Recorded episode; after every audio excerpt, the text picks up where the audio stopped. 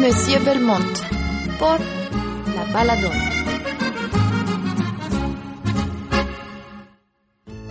A la señora Baladón le gustaba el café negro sin azúcar. Visitaba regularmente las cafeterías en las que podía encontrar familias platicando, novios cortejándose, amigos que se reencontraban. Pasaba algunas tardes en búsqueda de historias para hacer las suyas. Sí, era un poco chismosa. Paraba la oreja como un buen perro vejero para escuchar atentamente las conversaciones ajenas y anotaba en una libretita todo para no olvidar detalle. Mientras degustaba su café para evitar la obviedad. Después añadía un poco de sal y pimienta y cocinaba extraordinarias historias como esta. Un día salí a dar una vuelta por la calle de un hombre distinguido. Se llamaba la Legión de Honor. Sí, así se llamaba. Yo le hubiera puesto un nombre más fácil, ¿para qué tan largo? Bueno, como sea. Me topé de frente con algo que parecía una estación de tren. De esas muy antiguas, armadas con piezas de lego metálico muy grandes. Tenía muchos cristales en el techo y un enorme reloj en el fondo negro con dorado. Yo supongo que era para no perder el tren. Daba la impresión de un gran lujo. Mientras me sentaba en los escalones de la entrada principal para comerme una deliciosa baguette con sardinas porque estaba muy cansada y hambrienta de tanto caminar, observé a la gente hacer fila para entrar y salir. La mayoría, chicos y grandes, lo hacían con una gran sonrisa. Me animé a entrar y cuál fue mi sorpresa sobre lo que encontré allá adentro. Pero antes les voy a platicar que caminando por esos grandes pasillos iluminados, contemplé uno de los momentos más románticos que hasta entonces he vivido. Un caballero de saco antiguo, por no decirle viejo, y pantalones a medio lavar, sí, porque parecía que ya llevaba más de una semana con ellos. O quizá los utilizaba para trabajo rudo. Llevaba una gorra de lana, pero dejaba escapar escasos cabellos plateados, así que joven no era. Joven, joven no era. Comencé a escuchar una conversación que entablaba con una dama que se encontraba en el lugar.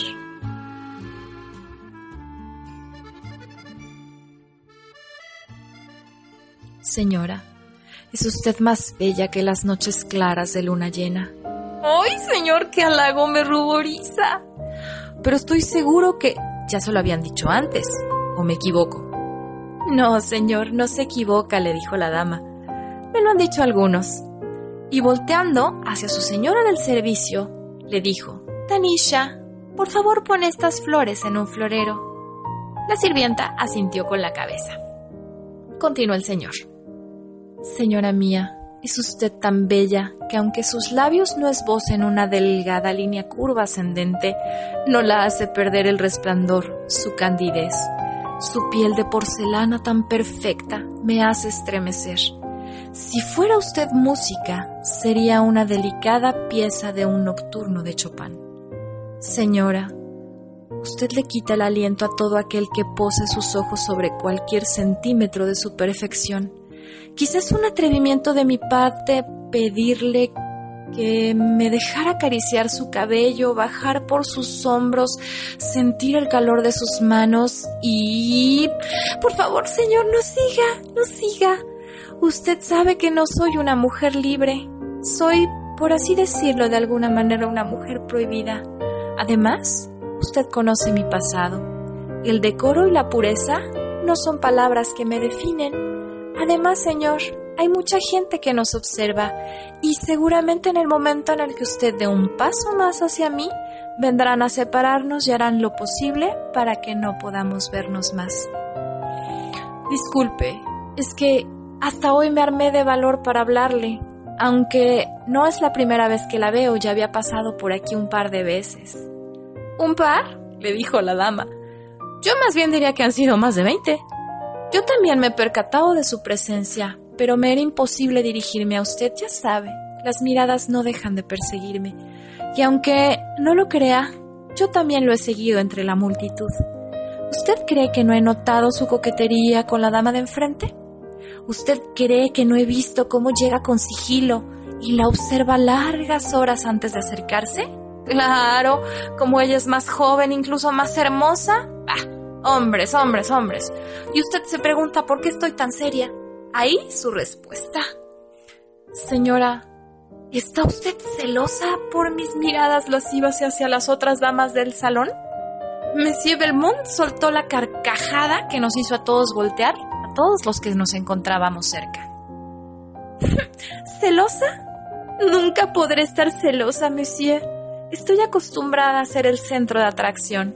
Recibí hace algún tiempo los regalos más caros de un caballero pidiendo que posara para él, un pintor. Él mismo fue el que me regaló esta pulsera de su abuela. Cientos de hombres han dejado a sus esposas por venir a verme. No me ha provocado celos, solo fue un arrebato. Señora, pero hoy no me pude contener.